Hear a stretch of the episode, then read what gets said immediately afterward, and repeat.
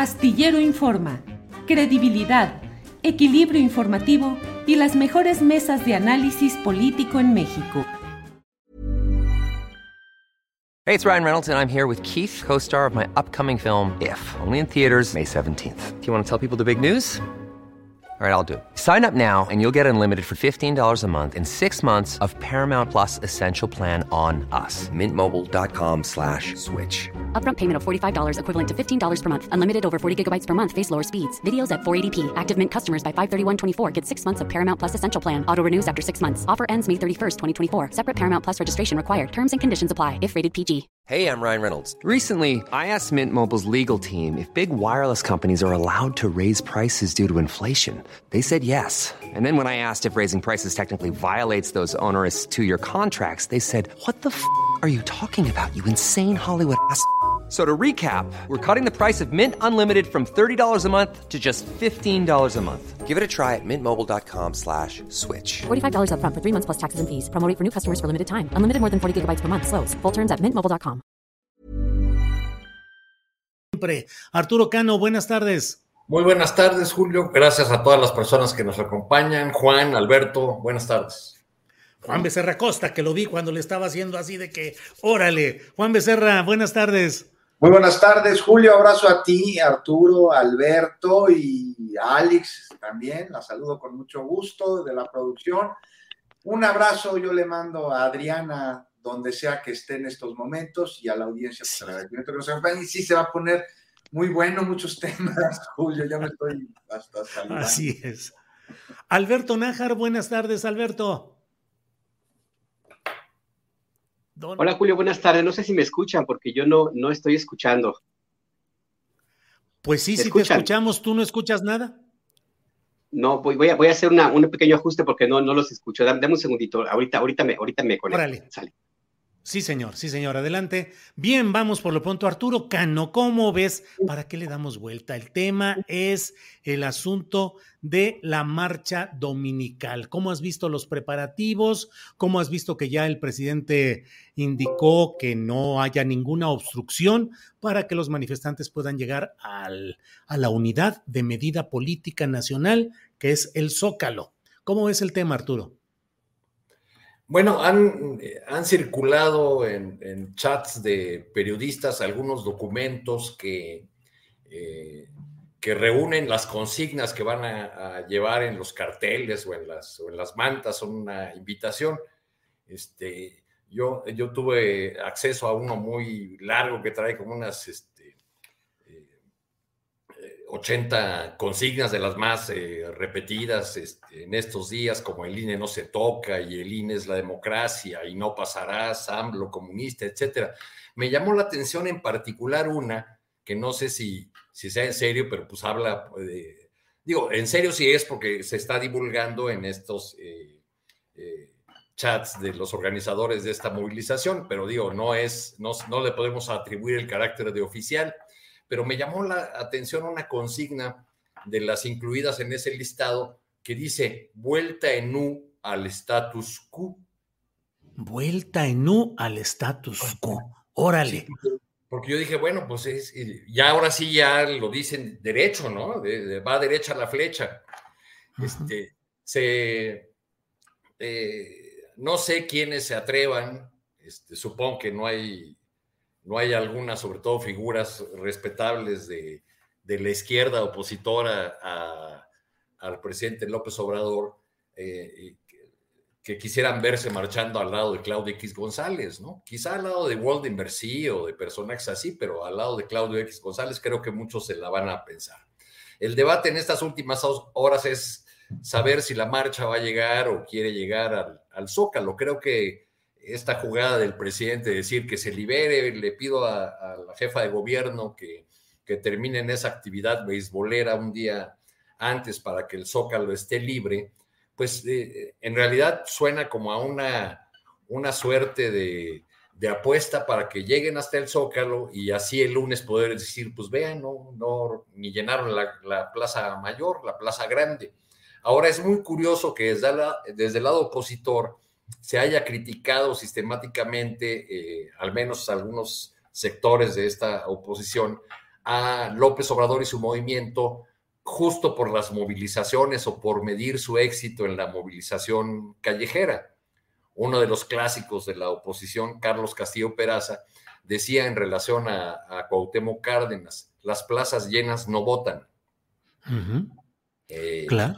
Y creo que el domingo estaremos viendo la clásica polémica eh, eh, acompañada de fotografías de si llenaron la plaza o no la llenaron, de si está medio llena o medio vacía. Pero más allá de eso, quedará la pregunta, bueno, supongamos que llenan el zócalo y después de eso tendremos una oposición con un discurso coherente, con un proyecto de país, con un programa y con una candidatura competitiva. Sí. ¿O nada más pues llenarán la plaza? Pues sí, ahí veremos cantidades y calidades. Bien, Arturo. Juan Becerra Costa, me parece a mí que este domingo va a ser importante en el duelo de narrativas políticas que vendrán. Digamos que va a ser el último acto masivo importante de este año y ya estamos al final de él y ya el año que entra va a estar la fiebre de las postulaciones, pero a todo vapor.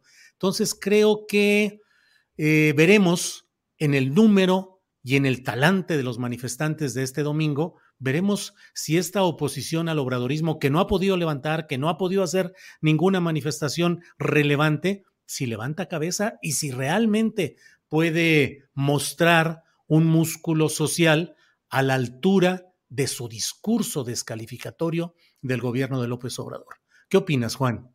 Sabremos de ver eso que sobre masivo se discute, a ver si es masivo. Mira, pues qué bueno que marchen, que, que, vayan tomando esta este, conducta ciudadana tan importante. No sé, yo desde niño marchaba, me acuerdo que por ahí del 88 ya marché en alguna ocasión, y qué decir en el 2006, qué bueno que están marchando, a ver si lo hacen masivamente y a ver si la marcha es física, o sea, es presencial, porque luego se ha dado con muchas organizaciones de la oposición que es en redes sociales, ¿no? Y es lo que les interesa muchas veces, hacer ruido en la República de Twitter y este y, y, pues dar ahí la percepción, muchas veces falsa, si no es que todas, de que hubo ahí una movilización. Y sí es cierto que está bueno que se libere el zócalo, ¿no? Para que los manifestantes pues puedan llegar ahí, no se queden en el hemiciclo a Juárez para ahí en ese lugar lanzar consignas que van justo en contra del espíritu de la reforma, ¿no? Consignas además en contra de la reforma electoral. Algo, una reforma electoral que a mí me parece que es en verdad necesaria. Y también es cierto que muchos de los que van a esa marcha son los mismos que sacaron, como dijo el presidente, hubiera sacado, si hubiesen tenido la posibilidad, el retrato de Juárez de los Pinos y de donde se pudiese sacar. Pero te digo, la marcha, qué bueno que se manifiesten pacíficamente y que ejerzan este derecho, más allá de si estamos de acuerdo o no con su demanda. Es más, yo estoy de acuerdo con ellos, fíjate, porque digo, no voy a ir a marchar porque me da más bien pena que me vean junto a Lito o algunos personajes impresentables, pero estoy de acuerdo en que hay que salvar al INE. Sí, salvémoslo antes de que sea ya demasiado tarde y de plano nos quedemos sin democracia en México. Y es que, en efecto, el INE está siendo atacado de manera preocupante. El instituto que se encarga de velar, de procurar la democracia en nuestro país está recibiendo embates y lo está haciendo a diario. Y, urge rescatarlo, sí, de los que lo tienen secuestrado, que son consejeros que en lugar de ser árbitro, pues son jugadores y que muy lejos están de la imparcialidad requerida para desempeñar el cargo que se les confió. Ahora, si es importante, si los que van a marchar el domingo en verdad quieren salvar al INE, entonces no entiendo que nos puedan explicar por qué no quieren que se dé una reforma consensuada por todas las fuerzas políticas del país bajo el principio de mejorar a un órgano electoral. Este, una discusión alejada de otros temas, de otros intereses. Y es que la democracia es justo el diálogo entre todas las partes. Entonces salir a disque defender la democracia impidiendo un ejercicio democrático que es el que genera como resultado una reforma me parece totalmente antidemocrático. No sé si se entiende ahí este, pues especie de juego de palabras. Y no sé si los participantes y los organizadores, todos o nomás algunos, estén viendo esto. Y es que parecen estar muy cegados por el enojo. Uno que ha dado incluso paso al odio y que como respuesta deviene un fanatismo que cega el juicio y que atenta contra la razón. Entonces, pues podrán decir ellos en palabras, salvemos al INE, pero lo que realmente están expresando es odio a la 4T, al presidente, al gobierno y a todo lo que venga de ahí sin ponderar, sin estudiar, sin ni siquiera conocer la propuesta. Ya toda esta propuesta pasa un segundo término porque nada que venga de el que consideran su enemigo, pues lo tienen como digno siquiera considerarse, no lo asumen como, como algo que debe estudiarse, lo asumen como una supuesta derrota, cuando no lo es. No conocen lo que propone la reforma que afirma que esta busca extinguir al INE, cuando no. Hay que leerla, para nada es así, al contrario, se busca protegerlo, hacerlo más eficiente y al mismo tiempo menos oneroso. E incluye aspectos que van más allá del consejo, ¿no? Reducir el número de legisladores, el dinero a los partidos políticos. A ver, a quienes piensan ir a la marcha, o conocen a alguien que lo vaya a hacer. De entrada, pues felicidades sí por ejercer un derecho tan importante como necesario, pero también recomiendo que se informen, que lean el proyecto de reforma y que las consignas que van a gritar sean las suyas, no las que les dice eh, alguien para que usted las diga. Y ya entrada, pues hay que comentar que si queremos salvar al INE, entonces, pues marchar a favor de una reforma necesaria, no para tirarla. Y entonces, si no, pues invitar al diputado a que abone a la discusión y que no se cancele esto nada más por repudios políticos. A ver, rápidamente, hay que preguntar a los que van a ir a esta marcha con la consigna de Salvemos el INE, ¿les parece que sus consejeros electorales ganan lo que ganan? O sea, la neta, ¿sí les late? O que inviten a estos mismos consejeros al abstencionismo en un ejercicio que ellos mismos organizaron como la consulta revocación de mandato diciendo que es válida y que es democrática, o que se burlen de representantes de pueblos indígenas como Lorenzo Córdoba se refirió, jocosamente dijo, este, de manera racista, parafraseando a uno, eh, no le gustaría así elegir a sus consejeros que cueste menos la operación de un instituto que se gasta millones en comidas, en servicio a la lavandería. A ver, ¿les parece malo que los partidos políticos tengan menos la mitad? O sea, mantener a menos diputados y senadores, no, no, no es bueno eso. Eso es acabar con el INE. Hay que pensarlo, no lejos de fobias y de filias. Y sí, sabemos. Serán menos diputados, Juan, pero todos serán plurinominales, lo que le dará más poder a las cúpulas de los partidos, que es una o, o tal vez para que sean más representativos, no sé, esto habríamos de verlo. Por eso hay que discutir la reforma, pero no, no evadirla. Hay mucho que discutir, sí, sin duda alguna, hay mucho que mejorar, por supuesto. Y, bueno, pues una reforma electoral no es algo inédito, se lleva a cabo en distintos sexenios, se ha llevado a cabo. Lo que pasa es pues, que ya se discute todo menos la reforma en sí, sino como viene del gobierno de la 4T, pues todos los que no están de acuerdo con el gobierno este, se van a torpedearla sin ni siquiera leerla. Pues que hay que abonar, hay que discutir, hay que consensuar, eso es la democracia, sí, salvemos al INE, ¿no? Pero, pero tú crees que quieren discutir, yo lo que veo realmente es que, que ya aquí nada más hay dos sopas, hay una consigna de un lado de este, instituto electoral caro, eh, traidor a la democracia, hemos ganado a su pesar, y del otro lado, eh, pues la marcha absolutista de Lorenzo Córdoba, como le podríamos llamar, porque... ¿Dónde está? que se necesita o no se necesita una, una reforma tal y como se está planteando bajo, eh, claro, el entendido de que hay cosas que se necesitan consensuar, como por ejemplo dejar muy claro si los consejeros electorales van a ser elegidos por el pueblo. Pues sí está padre, pero también quién va a elegir esa terna para que nosotros votemos por ella. Eso también hay que discutirlo, me parece. No estoy diciendo que la, que la reforma sea la luz al final del túnel, pero que sí es no, a, donde, a donde yo iba es que no están dispuestos a dar esa discusión, porque del lado postor lo que es una consigna, quieren destruir al INE. No. El INE es la democracia, y como el INE es la democracia, Lorenzo Córdoba es la encarnación misma de la democracia. Por eso digo que es la marcha absolutista de Lorenzo Córdoba, ¿no? No, me ahora, que, el, que le dio la elección al presidente. además, cierto, se la además entienden, entienden, la democracia como un asunto puramente electoral. No, es tan defensores de la ley, tan defensores de la ley y de las instituciones y olvidan que en nuestra constitución se establece que la democracia es un sistema de vida para el mejoramiento continuo de las condiciones de vida sociales, culturales del pueblo. Pues Esa es la definición de democracia. Que Arturo, de darle al pueblo un derecho que está consagrado en la Constitución y es que todo poder imane de él. Y lo vemos en los ejercicios de participación democrática que fueron las consultas a las cuales no querían realizar, extorsionaron para no llevarlas a cabo, se vieron ya orillados a llevarlas a cabo y ve de qué manera lo hicieron, no las difundieron, este, complicaron el proceso a través de poner este, casillas muy difíciles de llegar a algunas. En fin, una reforma es necesaria. Entonces, si van a ir a marchar, qué padre que van a ir a marchar, pero háganlo enterados.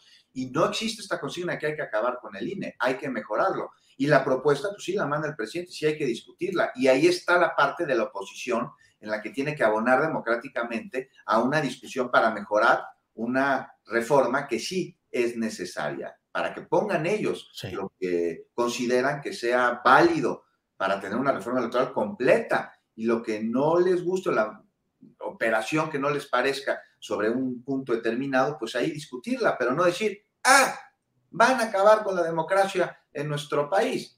No, no se trata de eso. Hay que enterarse, hay que leerla de entrada. He visto muchos artículos de opinión durante los últimos días en los que son insultos, embates, pero en ninguno, en pocos, se habla claro, por lo menos de algunas propuestas de la reforma. Claro, bien. Juan, eh, está con nosotros ya Alberto Nájar. Alberto, buenas tardes. Hola, ¿cómo estás? ¿Ya escuchas, Alberto? Eh, Juan, sí, ¿me escuchan ustedes? Muy bien. Sí, sí, te escuchamos muy bien. Alberto, preparamos el ambiente, lo pusimos calientito, se puso aquí hasta la discusión entre Arturo y Juan ahí de una postura y otra, nomás para darle marco a tu llegada en este momento. ¿Qué opinas de la propuesta de reforma electoral y sobre todo, pues se hablaba ahorita de qué tanta es la apertura verdadera a mover sus posiciones los dos bandos en conflicto. Lo digo en buen sentido lo de bandos, los dos, los dos grupos, las dos tendencias en conflicto. Es decir, un absolutismo, decía Arturo Cano, de parte de quienes defienden al INE y sobre todo en la persona de eh, Lorenzo Córdoba, que dicen el INE no se toca. Y del otro lado, una propuesta de Morena, de Palacio Nacional que pareciera que tampoco hubiera disposición para una verdadera discusión, sino tener los votos y sacarla adelante. Por ahí andaba la discusión. ¿Tú qué opinas, Alberto? Mira, puestos en ese tenor, yo sí creo que hay más posibilidades de una apertura a la negociación por parte del equipo del gobierno de la República, porque en primera, pues ellos tienen la sartén por el mango, ¿no? Entonces tienen la posibilidad de hacer las reformas que sean y de incluir lo que sea conveniente o no, eh, lo que sea conveniente en su, su propia propuesta que se discuta en el Congreso. Yo veo en este momento como que existe una especie como de medición de fuerzas, ¿no? Como, como los luchadores de sumo que se están viendo uno al otro, que se dan vuelta alrededor de uno del otro, midiendo fuerzas, a ver dónde van a ir el primer trancazo. Y, y, así están básicamente. Yo creo que como ocurrió con el tema de la reforma, por ejemplo, de la Guardia, por la Guardia Nacional, al ejército, donde al principio parecía que las posiciones estaban completamente cerradas, y pues no, no fue así, simplemente fue una estrategia de, parte del de partido en el gobierno del presidente de la República, pues de estirar la liga, tratar de ablandar las cosas, utilizar toda la estrategia necesaria y pues conseguir, conseguir sus propósitos. Yo creo que estamos en ese mismo, en ese mismo terreno. Del lado de la oposición no tiene mucho margen de maniobra más allá del ruido más allá del escándalo, porque no cuentan con los, con los eh, em, votos suficientes como para impedir que esta reforma se lleve a cabo. Eh, le van, van a encarecer muchísimo, muchísimo el costo de esta, esta propuesta, van a llevar el escándalo a nivel internacional, van a tratar de construir una narrativa como la que ya hacen ahora mismo con la marcha que convocan para, para el doctor, pero a final de cuentas yo sí creo que no van a tener mucha posibilidad de influir más allá de lo que alcancen en las negociaciones muy en corto y, más, y no más allá de lo que el lado del gobierno de la República y del partido del gobierno estén dispuestos a ceder. Yo creo que tienen ya inclusive algún cálculo de hasta dónde pueden eh, eh, llegar, hasta dónde pueden ceder eh, por parte del partido en el gobierno, y ya tienen inclusive, creo yo, hasta una lista de temas en los cuales van a decir esto sí, esto no. Pero mientras están jugándole mucho a esta, te digo, este nivel de estrategia, ¿no? Medir las fuerzas, saber qué, de, qué lado pues, que, es que van eh, viendo alguna debilidad y por ahí se van a, lanzar. Yo creo que el, debate pues, está en este tono, en esta dinámica.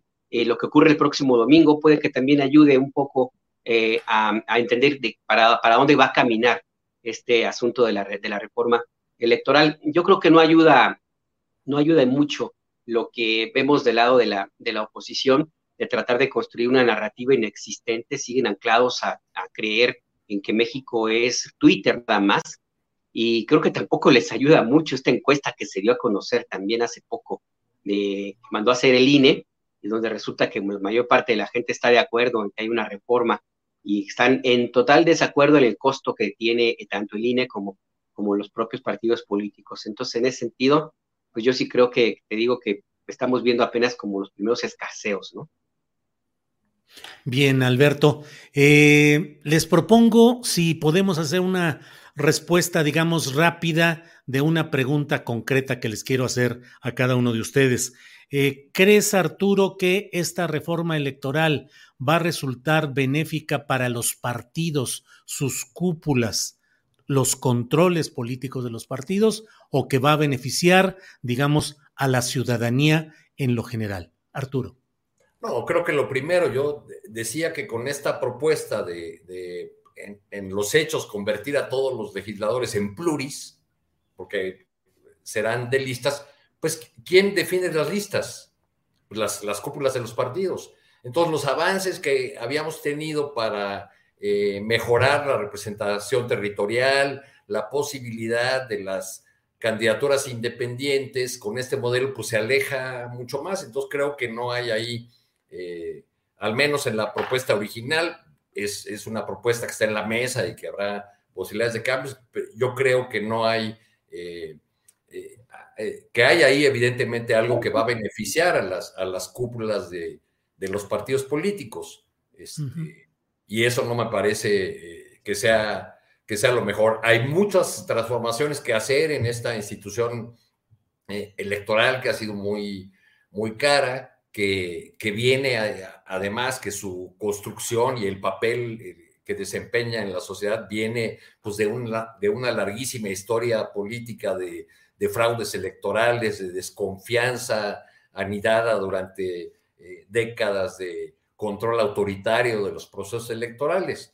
Este, no, no veo que eh, esta propuesta en particular ayude a mejorar la representación política y a despojar a los partidos eh, o a sus cúpulas en particular, no a, los partidos, a las cúpulas de los partidos, de este enorme poder que tienen con las listas de, candidatos que antes la tenían, eh, eh, digamos, nada más a la hora de definir los plurinominales, ¿no? Y había, entraba en juego las, las fuerzas en cada partido político para ver quién podía colocar y en qué lugar a sus, a sus candidatos.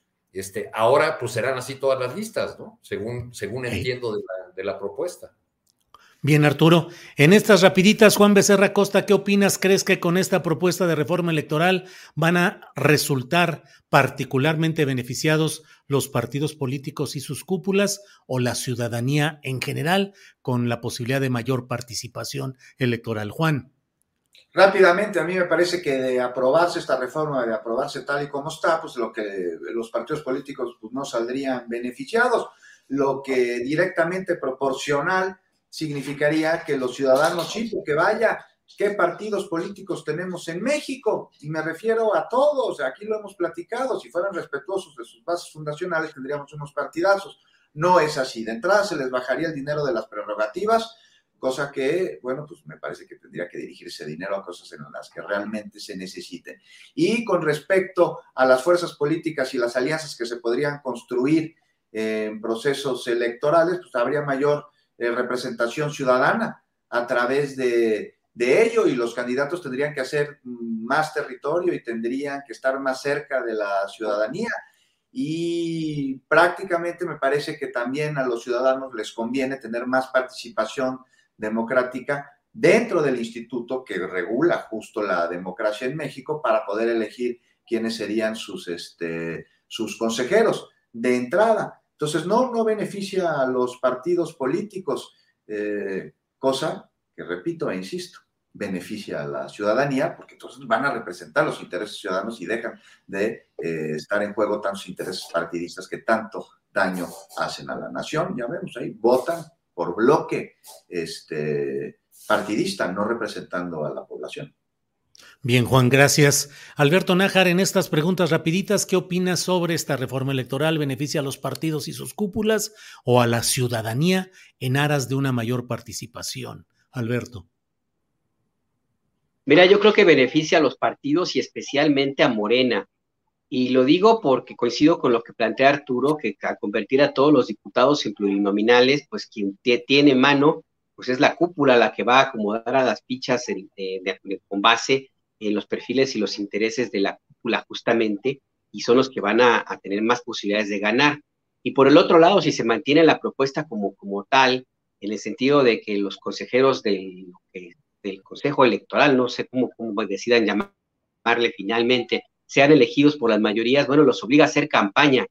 Y hay que recordar que ahorita, como está la estructura del sistema político actual, es muy difícil que un ciudadano tenga la capacidad solito, solito, a menos que sacarlos Slim, eh, de hacer una campaña electoral lo suficientemente grande como para que lo conozca una gran cantidad de personas y pueda conseguir el voto que requiere para integrarse al Consejo. Necesitaría de los partidos, sino de manera formal, sí de la estructura política que han construido para que lo, le ayuden y, lo, lo, placeen y pueda tener alguna posibilidad de, obtener el voto que requiere para ser parte del Consejo. Entonces, de una u otra forma, también allí los partidos tendrían mano. Y, en este sentido también el partido en el poder, Morena, tendría todavía más mano, porque tiene, tiene más capacidad ahorita, hoy por hoy, con todo lo que ha pasado en los últimos años, de tener una estructura electoral bien aceitadita, bien presente y lo suficientemente grande como para que cualquier candidato a ser consejero electoral pues requiera de los servicios, el apoyo tácito, oficial o no, de Morena. Bien, Alberto. Eh, bueno, creo que más o menos el tema electoral y de la próxima manifestación ya lo hemos tocado. Si que desean agregar algo, ya saben que aquí. Una cosa, una, cosa, Julio, o sea, nada más para quedar en la misma, o sea, eh, lo que se elimina es el número de escaños, pero o sea, la manera de, en la que se va a llevar la elección va a ser por lista, es decir, los, partidos van a presentar una lista. Entonces, los ciudadanos vamos a votar por el partido, con lo que se distribuye entre los partidos los escaños, a partir justo del número de votos recibimos. Entonces, pasamos de un sistema mixto a uno que es prácticamente de pluris. Así es. así, ¿no? ¿Y, quién define las listas, Juan? No, pues Ese es el punto. Pues sí, pues sí, ese es el problema. Ah, que ahora. ¿La cúpula o no? Exacto.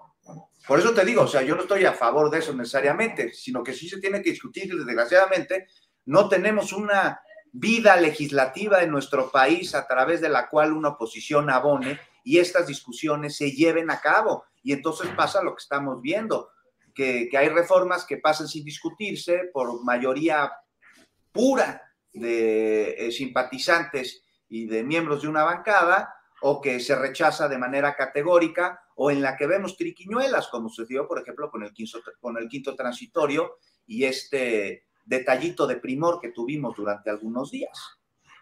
Nada más, Yo... nada más, para ponerlo así, si esta reforma pasara en estos términos, ¿quién definiría las listas del PRI? Alito. ¿Y quién las del PAN? Marco Cortés. Nada más para que la, dejemos así. ¿no? Y las de Morena las procesaría Mario Delgado. Así es, las procesaría. Eh, yo he guardado silencio porque tengo una postura muy definida sobre esto y acabo de entrevistar además a Hamlet Almaguer, diputado federal de Morena, y bueno, tuvimos ahí mis preguntas y sus planteamientos sobre estos puntos específicos. Toda reforma electoral en la historia mexicana y supongo que en la historia de los demás países se ha hecho a partir del poder de quien lo tiene en su momento y con una gran frecuencia para servir a los intereses de ese partido que está en el poder. En México, la reforma que impulsó Jesús Reyes Heroles, ya difunto, eh, que era para abrirle el camino a los partidos minoritarios, para darles representación proporcional, para darles rebanaditas de poder mediante esa representación proporcional y acceso al dinero público para hacer campañas. Así ha habido una serie de reformas electorales. La de hoy, la de ahora, la propuesta que hace Morena y Palacio Nacional, me parece que no cumplen con las aspiraciones de que haya una reforma realmente trascendente y que piense en cambiar las formas de hacer política en el país. Uno, muy concreto, se habla de una manera que me parece demagógica de que ya no va a haber plurinominales, cuando en los hechos van a ser el mismo estilo de los plurinominales con variantes. Platicaba con Hamlet Almaguer y me decía, es representación pura.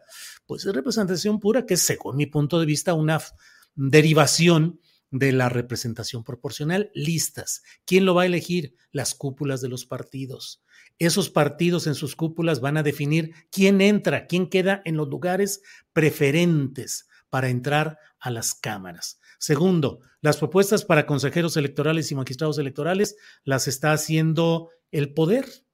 Una parte de los candidatos la va a proponer el Poder Ejecutivo, otra parte el Poder Legislativo, que tiene mayoría de Morena, y otra parte el Poder Judicial, que tiene una presencia importante de Morena ahí. Es decir, los candidatos no vendrán de la sociedad, sino de la decisión del poder. Y tercero, que las candidaturas ciudadanas o independientes no tienen una verdadera viabilidad. Pero ya les robé mucho espacio aquí echándome mi choro. Eh, pero quería también mencionar esto. Arturo, hay otro... es muy importante, nada más haría falta anotar para completar este cuadro de la propuesta de reforma electoral que eh, resulta muy popular y necesario eh, la, austeridad, en, o sea, que nuestro sistema electoral cueste menos. Pero le haría falta otra pata a esa mesa y la otra pata es cómo vamos a controlar el dinero ilícito en las, en las campañas electorales. Y esa parte, pues no, no está clara y tampoco hemos tenido los instrumentos o las herramientas eh, ni jurídicas ni institucionales para combatir el, el uso de, de dinero ilegal en, las campañas electorales y esa es una realidad que abarca a todas las fuerzas políticas. ¿no? ¿No tendría que venir eso de leyes secundarias y a través justo de crear un nuevo consejo en el Instituto Nacional Electoral, que su función sea la de blindar eh, las aportaciones a los partidos políticos para que en efecto no procedan del crimen organizado? Pues sí, podría pues estar ahí. Lo, que digo es que ni jurídica ni institucionalmente ha sido posible hacerlo, pese a que en la ley ha estado. O sea, ¿qué, ¿cuáles son ah, pero no el cómo. históricos al INE de Lorenzo Córdoba y anteriores? Pues los casos de amigos de Fox, de Monex, de todos aquellos casos donde la institución electoral que tanto defienden ahora, pues fue ciega, fue omisa eh, y dejó pasar las tarjetas de Peña Nieto y todas estas cosas que crearon un desequilibrio electoral muy grave. Alberto, ¿alguna otra opinión para ir cerrando o pasamos a otro tema? No, no, no, yo estoy de acuerdo con todos ustedes, yo fui salomónico, nada más este, porque creo que todos Va a ser candidato, ¿eh? Va a ser candidato a algún puesto de elección popular. Vean ustedes cómo negocia diplomáticamente. Muy bien, Alberto. Voy a, hacer, voy a sustituir a don Lorenzo Córdoba con todo y su consejo de asesores. hay, plazas, compañeros, hay plazas. ¿eh? Votamos por él, ¿verdad, Juan? Oye, oye Julio, ¿no crees, ¿No crees que aún el INE de Lorenzo Córdoba le sería muy útil en este momento en Estados Unidos con ese desastre que traen para sus ponteos y la manera como se define? Bueno, es, parece un desorden, ¿no? Total ese asunto. Éntrale al tema, Arturo. ¿Cómo ves la elección en Estados Unidos? ¿Cuáles pueden ser eh, las definiciones? Digo, faltan resultados, están en, en los detalles que inclinarán la balanza legislativa a un lado o a otro ¿Qué opinas de lo que está pasando allá y de las consecuencias que puede tener en México? Hay quienes ven incluso la suerte de Marcelo Ebrard dependiendo de quién gane allá, republicanos o demócratas, pero en fin, ¿cómo ves las cosas? Algunos dicen que, Marcelo Ebrard ya, tiene, ya es candidato de un partido, el demócrata, ¿no? sí, este, eso es, es la, la, broma que se hace. Hay, eh, creo que en el caso de la elección de Estados Unidos, bueno, hay, hay un dato que es interesante, la, digamos, la nota de esta elección en particular es que desde la Segunda Guerra Mundial el partido opositor gana eh, y este, la, las cámaras, pues porque hay una suerte de desgaste de, del que está en el poder, y entonces cuando el presidente es demócrata, la elección intermedia la ganan los republicanos y viceversa. Esta vez parece que no es así, que eh, eh, aunque los republicanos eh, puedan ganar por un escaso margen, no ganaron como se esperaba. O sea, el, margen siempre ha sido más o menos amplio y esta vez parece que, las expectativas de los republicanos quedaron por debajo de lo que se esperaba. ¿Qué podría cambiar para México? Eh, pues nos ha ido igual de mal con presidentes demócratas o republicanos en un tema que es de gran interés para nuestro país, que es el tema migratorio. Creo que no es una buena noticia este resultado porque eh, eh, este equilibrio de fuerza resultado de esta elección hace muy difícil pensar en la posibilidad de una reforma electoral, perdón, de una reforma migratoria que favorezca tanto a los nacionales mexicanos en, en aquel país como que contribuya a resolver esta crisis migratoria que hemos vivido en nuestro territorio durante estos años. Hey, I'm Ryan Reynolds. At Mint Mobile, we like to do the opposite of what Big Wireless does. They charge you a lot, we charge you a little. So naturally, when they announced they'd be raising their prices due to inflation, we decided to deflate our prices due to not hating you. That's right. We're cutting the price of Mint Unlimited from $30 a month to just $15 a month. Give it a try at mintmobile.com slash switch. $45 up front for three months plus taxes and fees. Promo for new customers for limited time. Unlimited more than 40 gigabytes per month. Slows. Full terms at mintmobile.com.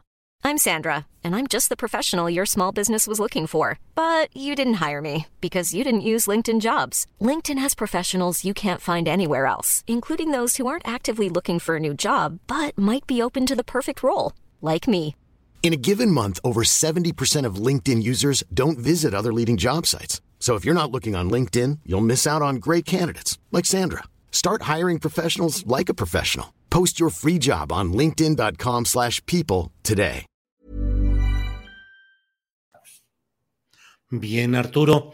Sobre este tema, Juan Becerra Costa, ¿cómo ves la elección en Estados Unidos? ¿Qué consecuencias tendrá para México en esta materia que Arturo menciona, lo migratorio eh, y eventualmente hasta en precandidaturas en México. Juan, ¿qué opinas? Híjole, tú sí también oí y me pareció bueno el chiste que decía que ya Marcelo es el candidato demócrata. No, pues, esperemos que ya no se. Pero ese chiste ya tiene como un año, ¿eh? sí. Oye, antes, antes de que Marcelo tuviera esta etapa resplandeciente como canciller de México, recordemos que pasó un tiempo en autoexilio en Francia y luego hizo trabajo político en Estados Unidos. Y yo recuerdo fotografías en las que estaba en una banquita sentado de, una, de un parque público, ahí sobre las rodillas con papeles, con un ayudante, haciendo conexiones políticas para apoyar al Partido Demócrata en la pasada, en, la, en aquella elección. Entonces, pues sí, ha tenido ahí ese acento demócrata, no en el sentido general, sino del Partido Demócrata estadounidense. Juan, perdón, adelante. No, sí, muy buen apunte, Julio. ¿Cómo olvidar ese, ese detallito poquito antes del 18, si no es que a principios de ese año, ya no, no recuerdo bien. No, de la elección de ayer, de la intermedia, no, pues sí, es, es como dice Arturo, coincido con él al 100%, que son como el lugar común del voto de castigo, nuestros vecinos del norte. A ver, ahora quién detiene esta, a esta América profunda que se alimenta en contra de los intereses de los demás, de los colectivos, en una nación que ha normalizado desde hace muchos años el que los ciudadanos no se han visto como tales, sino como consumidores. ¿Y cómo afecta a México? Pues de entrada tenemos el caso de Texas, donde como ya se esperaba, no hay sorpresa, ganó Greg Abbott, quien es pues, claramente enemigo de las políticas de nuestro país. Pésima noticia, ¿no? Estado fronterizo. Además, luego el que Biden no tenga mayoría en el Congreso implica que no podría sacar adelante la reforma migratoria. Y ojo, aquí además la cuestión de la frontera, de seguridad nacional, este, tienen que pasar por el Congreso. Es decir, no va a pasar con una mayoría republicana. El plan de desarrollo económico de Biden, con un Congreso que lo tapone, pues este, no habrá financiamiento, por lo que la producción de esta que se anunció de microchips y cadenas de abasto energético con Estados Unidos y México, más no podría darse. Y además en la Cámara de, Representantes el, liderazgo quedaría en manos ni más ni menos que de Kevin McCarthy. ¿Quién es Kevin McCarthy? Pues es uno de los políticos más cercanos a Donald Trump y que a pesar de ser de California, porque es californiano, él apoya y promueve la construcción de un muro fronterizo. Es decir, habrá, que ya las hay, pero habrá políticas migratorias aún más duras. Y con esto, ¿qué se espera? Pues como ya sucedió en el sexenio, en el sexenio, en el, mandato de Trump, los cuatro años que fue presidente, extorsiones a México en distintos temas que le aterrizan en el migratorio. ¿Me cumples esto o ya no te compramos aguacate? Si no endureces la labor que tendría que ser nuestra como convertirte en patrulla fronteriza, ya no te compramos jitomates o te metemos aranceles a los aceros. En fin, se ve, se ve complicada la situación y más complicada con miras a las elecciones, próximas elecciones de presidente en Estados Unidos, porque aquel mal chiste que fue Donald Trump como candidato que se convirtió en una triste realidad, pues podría llegar a suceder de manera muy, muy, muy, muy sencilla. Es cuestión de tiempo, dicen varios medios especializados estadounidenses, en que se dé la nominación a candidato a la presidencia de Donald Trump. Ya veremos también por parte del actual gobierno qué estrategias de loafer eh, llevan a cabo para intentar impedir que pudiese ser, este, tener la, el, este, el, derecho a ser candidato a través de una denuncia penal o de un proceso jurídico. Ya estaremos viendo, pero no pinta bien la cosa. No pinta bien la cosa. Juan Becerra Costa, gracias. Alberto Nájar, ¿cómo pinta lo de la elección en Estados Unidos y cómo pinta los reflejos pálidos o fuertes en el mural electoral mexicano. ¿Cómo lo ves, Alberto? Mira, a mí me parece importante destacar algunos datos de los que poco se mencionan. Eh, por ejemplo, eh, no ganó el Partido Republicano como se estaba planteando, eso sí es importante, porque implica que los electores estadounidenses pues no se dejaron llevar por esa retórica eh, que al principio parecía ya irreductible y sí le dieron el beneficio de la duda a los, a los, a los demócratas. Sí hay un castigo contra Joe Biden, evidentemente, pero, pero por lo menos no se dio esa avalancha que se esperaba en contra del Partido Demócrata y, Joe Biden.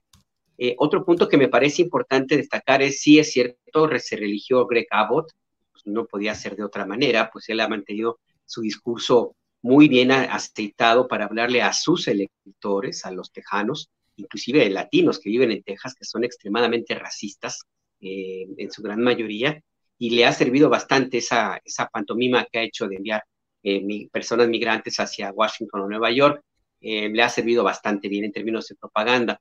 Pero al mismo tiempo, hay un elemento que también ocurrió y que todo parece indicar que se va a confirmar. Hay una candidata demócrata al gobierno de Arizona, se me fue el nombre, ahorita lo checamos, pero que parece ser que va a ganar el gobierno de, ese, de esa entidad que había estado en manos de conservadores republicanos. Y eso me demuestra a mí que efectivamente los electores estadounidenses sí están haciendo un, un discernimiento entre lo que el futuro que significaría mantener a un bloque político que arropa el Partido Republicano, que esté muy infiltrado por la ultraderecha y por personajes como el hombre naranja, eh, Donald Trump y otros que le, que le, siguen por allí. Entonces sí veo eso como, como un cierto, una cierta dosis de optimismo, porque entonces ya no tenemos ese esa, esa embestida enorme, eh, digo, inevitable, del supremacismo apoderándose de los espacios de poder en, en, Estados Unidos. Y otro elemento que también me parece importante es el, lo que sucedió con Florida.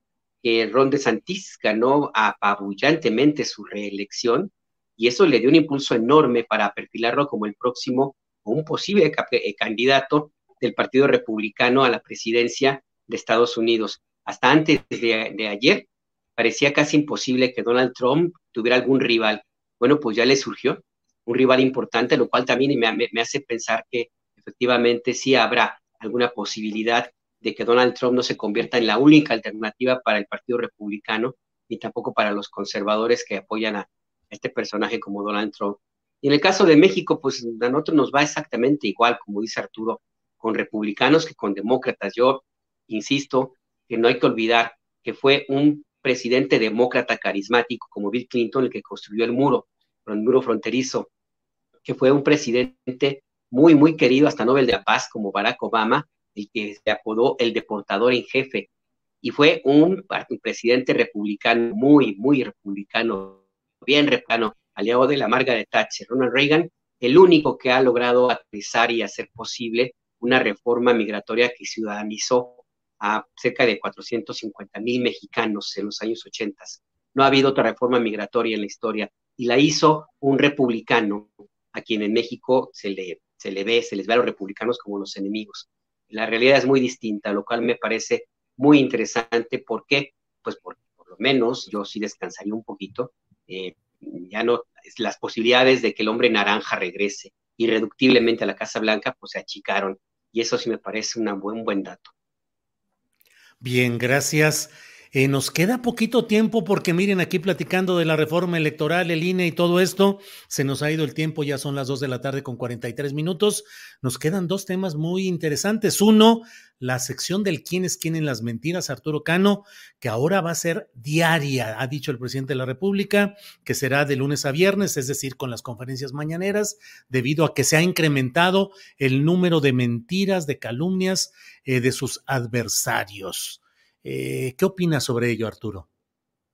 Pues que la eh, que me parece lamentable que decidan eh, engrandecer un ejercicio que no ha resultado benéfico para el diálogo público y que no ha hecho tampoco grandes aportaciones para llegar a la, a la verdad. Se ha convertido en gran medida en una, en una suerte de de, espacio para la descalificación de algunos críticos y la, lista de, hierros, de, eh, de, de, mentiras o, de asuntos o notas que fueron calificados ahí como mentiras y que después se tuvo que dar marcha atrás, pues ya es una, lista muy larga también, entonces no, me parece que esto eh, contribuya a mejorar la, la calidad del debate público, aunque me temo que como ya en estos tiempos todo lo estamos viendo en clave electoral eh, y, como, y como al parecer a la mayor parte de la población eh, le... Este, eh, ¿Cómo decirlo? digamos, el centro no paga, ¿no? Estamos ya en una polarización en que, en que quizá desde desde el lado opositor no se dan cuenta que cuando el presidente del INE, eh, del Consejo del INE, Lorenzo Córdoba, dice, pero la propuesta de reforma electoral solo la conoce 27% de la población, en referencia a su propia encuesta. Lo que está diciendo en realidad es que es un tema que despierta, el INE en general, es un tema que despierta escaso interés. Es una, suerte de, autogol que lo ve así el, el consejero presidente.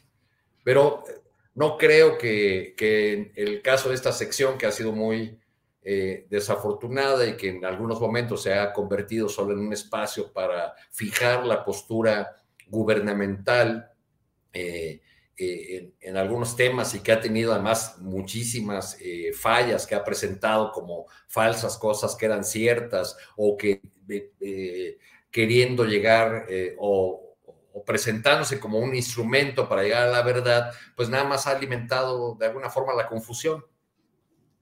Bien, Arturo, gracias. Juan Becerra Costa, ¿qué opinas de esta continuidad toda la semana de esta sección del quién es quién en las mentiras? Pues mira, te voy a decir que estoy de acuerdo y en desacuerdo al mismo tiempo con, con Arturo. Yo sé que parezco echeverrista diciendo que nos, nos benefician y nos perjudica, sino todo lo contrario. o sea, sí me parece que es necesario este ejercicio, pero que hay que hacerlo. Es decir, no cancelar de ninguna manera. Eh, sí me gusta que sea todos los días, pero sí hay que construirlo. Hay que construir, hay que mejorarlo. Todo es perfectible en esta vida, señores. Y es que las, mentiras, como dijo el presidente, sí van a seguir, van a seguir creciendo mientras más nos acerquemos a las elecciones, tanto a las del próximo año eh, en el Estado de México como a las del 2024. También paradójico que ante tantas herramientas para comunicar como las que hoy existen, el nivel de desinformación esté como nunca antes, porque somos bombardeados permanentemente a través de periódicos, televisión, radio, redes sociales, este, mensajes que nos llegan a los teléfonos en los chats de los tíos y de las tías, que dicen que se va a reelegir el presidente, que se va a acabar el INE, que eh, hay apagones masivos, que eh, vienen esclavos cubanos disfrazados de médicos a hacer labores de proselitismo y un sinfín de barbaridades, mezcladas con tergiversaciones, suposiciones, investigaciones que no lo son, y editoriales que tras la indignación sobre una noticia esconden su verdadera causa, que responde nada más al fin de una época de privilegios para un cuarto poder que estuvo mucho tiempo coludido con el poder presidencial. Y ahora, pues, ¿quién cree en las mentiras? También hay que tener esto bajo la mira pues a quien les conviene el discurso de las mentiras, al que cree que para sus intereses es bueno. Voy a ser muy breve porque se nos acaba el tiempo, pero sí, este, Julio, tú te paraste ahí en la mañanera y frente al presidente planteaste tu información, la contrastaste con lo que pasó en la tierra de San Miguelito, vino con ello una rectificación. O sea, cuando había un periodista podido pararse frente a un presidente a ejercer su derecho de réplica? No pasaba. Llegaba el Estado Mayor Presidencial, repartía un trancazo, ¿no? Éramos los periodistas expulsados del país y en el mejor de los casos ahí nos dejaron, otros los mataron. En fin, eh, sí es perfectible el ejercicio mucho y la discusión no tiene que estar. Hay mucho cuidado en que si está eh, García Vilchis tiene buena dicción, no es buena conductora, lo dice bien o lo dice mal, tendría que estar en lo que está informando y en la desinformación que está atacando. Entonces, mucho Bueno, pero, pero algo, algo ayudaría que bien, ¿no? Terminar. O sea, a lo que voy es que no estoy diciendo que esté malo criticarla, está malo que no se cuide eso, porque entonces distrae la conversación. Si tenemos una persona que lo está haciendo de manera adecuada, correcta, con la dicción, entonces ya no distraemos la información en esta estupidez, en esta banalidad, y nos vamos directo a la información. También se tiene que construir bien aquella desinformación que están exhibiendo. Y finalmente yo sí soy de la opinión de que se, se informe, eh, se da a conocer la desinformación, pero que se ataque un poquito menos, porque entonces lo que estamos haciendo es echarle leña al fuego. Y también, por otro lado, pues ya dejen de darle publicidad a Reforma. Hasta cuesta entrar a este medio de comunicación. ¿Para qué lo difunden? Claro, claro, lo que decimos con frecuencia. Arturo, ¿algo o pasamos ya con Alberto sobre este tema? Adelante, vamos. Alberto, sobre este tema, por favor. Larga Navidad y asuntos que le acompañen. Bueno, Alberto, eh, ¿qué opinas sobre esta continuidad? Eh, todos los días, el quién es quién en las mentiras. Pues yo sigo en campaña, estoy de acuerdo con mis compañeros.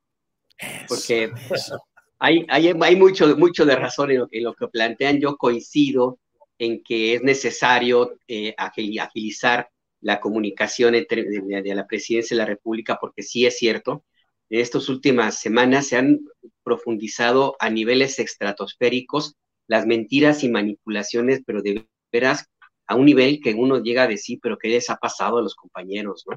Escuchaba en la mañana una mesa de análisis de un comentarista que así con toda la desfachatez del mundo, pero con una cachaza, dijo que el presidente de México impidió que se publicara el libro este, El Rey del Cash. O sea, así, así con esa, con esa desfachatez lo dijo, y a partir de ahí elaboró una teoría para atacar al presidente de la República. Pues esto es una estrategia muy gebeliana, porque a tú dices una mentira, haces un debate político sobre esa mentira, sumas a la gente a ese mismo debate y ya vas, y para que, para que llegues al origen del tema, que es una mentira, va a pasar un buen rato, pero mientras ya hiciste mucho daño. Este ejemplo que había en la mañana, pues hay muchísimos y todos los días, ¿no? Y entonces a mí me parece que es importante que el gobierno de la República informe más. No me parece la mejor manera el que se mantenga así tal cual la sección de la, de la compañera Vilchis, porque más allá de que coincido también con mis compañeros de que no hay que fijarse en si lee bien o lee mal o se pone nerviosa, el tema es que sí utiliza como una norma de, lenguaje mucho adjetivo y no va por allí. Yo creo que la respuesta tiene que ser con información, tiene que ser con datos contundentes y no basta, no basta repetir el boletín de prensa que emiten las dependencias, tiene que haber un posicionamiento más claro. Yo creo que ayudaría también mucho si de parte de los funcionarios del gobierno de la República y también de estados que gobierna Morena, tuviera más apertura para hablar con los medios, porque a mí me sigue asombrando cómo desde, la, desde espacios como de Morena, por ejemplo, o mismos funcionarios, y a veces en la mañanera se critica que se, que se publica mentiras y manipulaciones en algunos medios de comunicación, y a las tres horas ves a los, a los miembros del gabinete o a altos funcionarios que te niegan una entrevista a ti, a nosotros, pues en algunos casos, hablando con Televisa, hablando con Azteca, hablando con Reforma, hablando con quienes, con quien los critica, ¿no? Entonces dices, a ver, espérate, pues no que se supone que los medios alternativos y que, la, y que las benditas redes sociales y que el periodismo ya cambió, entonces, ¿por qué sigues privilegiando el otorgar entrevistas y dando información privilegiada, exclusivas a los medios que tanto te critican? Es como un poco paranoico, un poco contradictorio esa parte. Tiene que haber un cambio en esa estrategia de, de comunicación. Y por último, hay que meterse también en las redes que no se pueden controlar. Por WhatsApp se está difundiendo una cantidad de porquerías. ¿Para qué le cuento? Así es, Alberto, coincido. Fíjate, coincido también en campaña electoral contigo, coincido con lo que dice el compañero Najar. Eh, nos quedan listas, los podemos poner en el 1, 2, en una de las sí, listas. Sí, no nos vayan a poner a mero abajo porque no entramos. No, no, no. De ya les dije, compañeros, voy, por el INE y hay plazas, ¿eh? Hay plazas. Gracias, gracias, Alberto. No, no, no. Apoyaremos, apoyaremos. Arturo, eh, ya nos quedan como dos, tres minutitos para cada quien y queda un tema candente. Laida Sansores acusa a Monreal. Monreal dice que va a pedir eh, su destitución, su procesamiento judicial, pero dice también Monreal, eh, Claudia, ya para tu jauría, no más división, algo así. ¿Cómo ves los catorrazos entre estos personajes, Arturo Cano? Pues hace un rato Monreal cantó en el Senado, ¿no? Este, le estaban preguntando sobre eh, si va a seguir en Morena o algo así. Alcancé a ver así de, manera rápida la, la, nota y su respuesta fue ponerse a cantar aquella clásica rola Diciembre me gustó para que te vayas. Ándale. Y del otro lado le van a cantar No me amenaces, no pues me amenaces.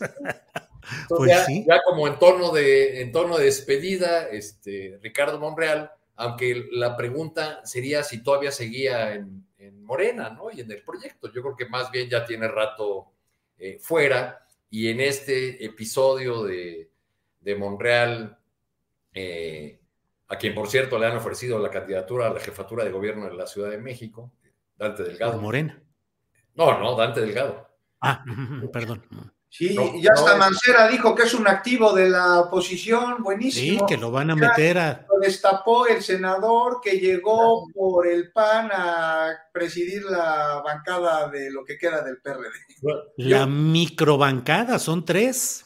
Arturo. Ah, pues aparte del, de este episodio del martes del Jaguar, de las grabaciones ilegales y los documentos ilegales de de Laida. Yo quisiera escribir este tema de, Monreal, Claudia Sheinbaum, más bien en, un cuadro más general. Estamos viendo muchas disputas dentro del mismo gobierno, en distintos frentes, y cada vez esas disputas se leen más en una clave de sucesión.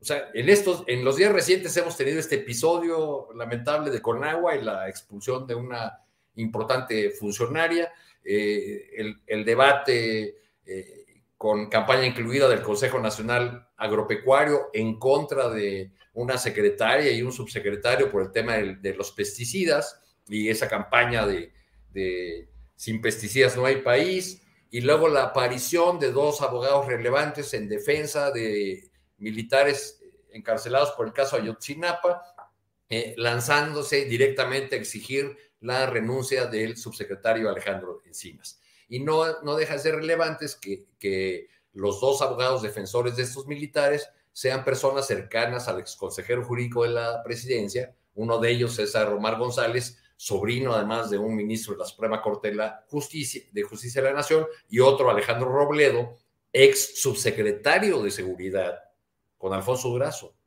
Entonces, me parece que, que hay que ver en conjunto estas eh, disputas que se están dando dando dentro del propio seno de la 4T y empezar a analizarlas con el ángulo ya de disputas en, que se dan por el juego sucesorio que estamos viviendo de manera adelantada. Bien, Arturo, gracias. Juan Becerra Costa, ¿cómo ves este tema del pleito que se ha dado, pues que ha continuado y que está ahí entre Monreal, Laida Sansores y que Monreal ha metido al baile a la propia Claudia Sheinbaum? Juan Becerra. Pues a mí me parece muy mal y que no abona en nada y que deberíamos estar discutiendo otras cosas y que quien con una mano predica unidad dentro del partido, con el otro lado la rompe. Si me permites, Julio, ya se va a acabar. ¿Me das dos minutos para meter otro tema? Claro, claro, lo que quieras, Juan. Adelante. dos minutos más o menos. Mira, lo que desees, sí, sí. de Morelos descartó que la muerte de Ariadna Fernanda fuese feminicidio. Y ante la evidencia mostrada con las diligencias de la Fiscalía de la Ciudad de México, todavía intenta justificar las suyas, que son al menos deficientes, por no decir sospechosas de encubrimiento, porque asegura que hay discrepancias entre estas dos fiscalías porque dice que no cuentan con un tipo penal de feminicidio homologado a nivel nacional, algo que sí está pendiente, pero no justifica el actuar de la Fiscalía de Morelos por varias razones, comenzando con que el Código Penal Federal especifique de manera clara las razones de género que se deben de tomar en cuenta cuando se tipifican asesinatos en contra de mujeres. Y ahí dentro de estas está que la víctima presente lesiones previas o posteriores a la muerte, que haya existido entre el activo y la víctima una relación sentimental, afectiva o de confianza, y que el cuerpo de la víctima haya sido expuesto o exhibido en un sitio público.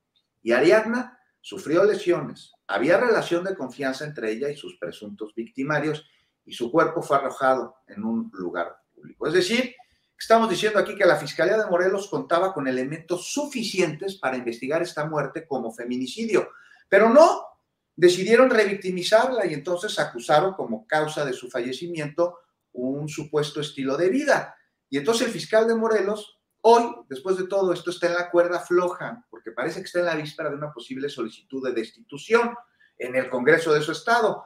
Pero más allá de eso, Julio, para terminar, hay que preguntarnos aquí, ante todo, ante la indignación, ante el dolor, que más allá de la remoción del cargo funcionario, ¿qué se exige como justicia ante un caso como este en el que no hay de ninguna manera forma de resarcimiento?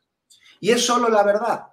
Y es una verdad que desde Morelos se ha querido ocultar y que desde la Ciudad de México se luchó ante viejas inercias que ya no tienen cabida en este país para poder llegar a ella. Tú no abona en nada la discusión de Monreal y de Laida cuando están pasando situaciones como esta en México. Juan, qué bueno que tocaste ese tema y qué bueno que podemos reflexionar sobre lo que has planteado. Gracias. Eh, Alberto, mm, ya estamos en la parte final. El tema que tú desees abordar para ir cerrando esta mesa. Alberto, por favor. Mira, rapidísimo, el tema de Monreal, pues yo creo que es una especie como de patada de ahogado eh, pues básicamente cada vez se está más y más distanciado de, de, la cúpula que gobierna el país y también, por supuesto, de Morena. Y yo sí creo que él está también ya en la dinámica de empezar a quemar sus naves. Si es que, pues yo creo que sí, no va a faltar mucho tiempo antes de que tome alguna determinación. Tendrá que valorar Morena si le conviene que siga allí dentro de este, del partido político, si ya agotó todas sus reservas como operador político. Y, pues, y pues habrá, habrá, habrá que verlo. Me parece que era incluso hasta innecesario mencionar a Claudia Sheinbaum en este caso, no porque simpatice o no con Claudia Sheinbaum, sino porque pues no contribuye en nada el debate, pues tendría que enfocarlo, enfocarlo a otra, a otra, a otra parte, coincido con lo que dice, fíjate, estoy en campaña, coincido con lo que dice Juan, Juan, que, este tema es también muy importante de em, este feminicidio tan mal, maltratado por parte de la autoridad de Morelos y ojalá, ojalá que la Fiscalía General de la República, el fiscal Gertz se ponga ahora sí, ojalá, a trabajar y promueva un desafuero a este polémico fiscal de Morelos. Y por último, rapidísimo, una propuesta. Eh, eh, Lili Telles anunció hace unos días que quiere ser candidata a la presidencia de México y llama a un bloque opositor. Yo creo que todos los que simpatizan con la 4T, con el presidente de la República o con la izquierda, deberían apoyar esta candidatura, porque conviene que del lado de la derecha haya un personaje con, con tantas limitaciones intelectuales con tan pobre historial político y que no tiene ninguna propuesta de país más allá de promover el odio. Es la candidata ideal para ser derrotada a la oposición así en 2024. Échenle porras a Lili Telles. Vaya, pues muy bien, echándole porras a Lili Telles, que sería efectivamente una candidatura, eh, una candidatura de Troya desde ahí. Pero bueno, pues miren lo que son las cosas. Leo en el portal de Reforma Cambia ruta de marcha pro INE. Goldenberg orador. La marcha en defensa del INE llegará al monumento a la revolución, no al hemiciclo. Y Goldenberg, primer presidente del IFE, será el único orador. ¿Qué tal para cerrar y dejar el silencio? Arturo, rapidísimamente, ¿cómo ves? Bueno, pues se, esperaba que fuera el dueño de la democracia, ¿no? La encarnación misma de el el padre fundador, digamos, para decirlo en los términos de los, de los gringos, ¿no? Este, menos mal para la, para la oposición que no tienen como orador a Claudio X González. Creo que eso es algo que, que hay que, hay que valorar. Hay que mirar el día domingo, ahí iremos morbosamente a pararnos por esos lugares. Este, pues cuál es el papel que juega eh, Claudio X González en la marcha, qué rol le dan, porque yo me lo imagino así cargado en hombros y como el, como el héroe de, de esa movilización, casi, casi, ¿no? Y bueno, y, veremos, tendremos que ver la, la, sustancia del discurso de Woldenberg para saber si, si como ha ocurrido en, las últimas, en, los últimos años, sobre todo en los últimos meses, no escuchamos ahí una repetición de argumentos falaces, de mentiras, de desinformación, como la que domina, no digo que la prosa de Woldenberg, pero sí a la mayor parte de los opinadores y columnistas que que son relevantes en los grandes medios de, comunicación y que con el mayor desparpajo en los últimos tiempos sueltan piezas eh, de opinión que no se hubiesen atrevido en otro momento de, de nuestra historia. Bien, Arturo, gracias. Juan Becerra Costa, pareciera que renuncian a la medición masiva en el termómetro que es el Zócalo, la Plaza de la Constitución, que ya quedó liberada, y bueno, no, ni siquiera se acercarán al hemiciclo Juárez, sino en el Monumento a la Revolución, que incluso creo que gráficamente, visualmente, pues con menos gente puede parecer un poquito más concurrido. ¿Qué opinas, Juan? Pues ya veremos, Julio, a ver cómo les va esta procesión, una procesión en el que vemos a Democracia Incarnatum en Woldenberg. ya nomás no me quedó claro si es la marcha por la democracia y le metieron la X de la franquicia de Claudio X González. No he tenido el detenimiento de ver este, los afiches en los que invitan a esta procesión que se va a llevar a cabo el domingo. Y qué bueno que marchen, a ver si lo hacen a pie y no lo hacen en camionetas, nada más. Alberto Nájar, último comentario sobre este tema, por favor. Mira, yo creo que es, eh, em, no es tan relevante el hecho de que llenen o no el Zócalo, llenen o no el, el hemiciclo Juárez o el Monumento a la Revolución, ellos ya están preparados para lo que sigue. Lo que sigue es construir una, construir una narrativa que no tiene que ver con México, eh, van a hacerlo para el exterior.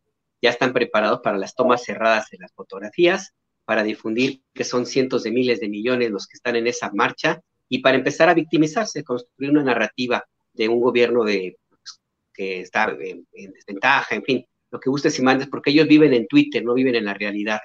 Y ahorita que decía Arturo sobre si, ¿por qué no pusieron a Claudia X como el orador principal y presentarlo como el héroe de la película? Yo me quedé pensando en aquella frase que dijo por ahí alguien en Puebla que dijo, el héroe de la película, papá. Pues a lo mejor no, no le quedaría mal ahí. bueno, pues con esas reflexiones nos quedamos. Arturo, gracias y buenas tardes. Muchas gracias, Julio, Juan, Alberto, gracias a todas las personas que nos acompañan. Juan Becerra Costa, muchas gracias y buenas tardes. Buenas tardes. ¿Puedo hacer un anuncio rápido? El que quieras. Gracias. Lo que pasa es que nos están escribiendo aquí muy amable en el chat que me extraen en el canal 14. Era en el 21, no el 14, pero no me extrañen, los veo en Telefórmula a las 10 de la noche.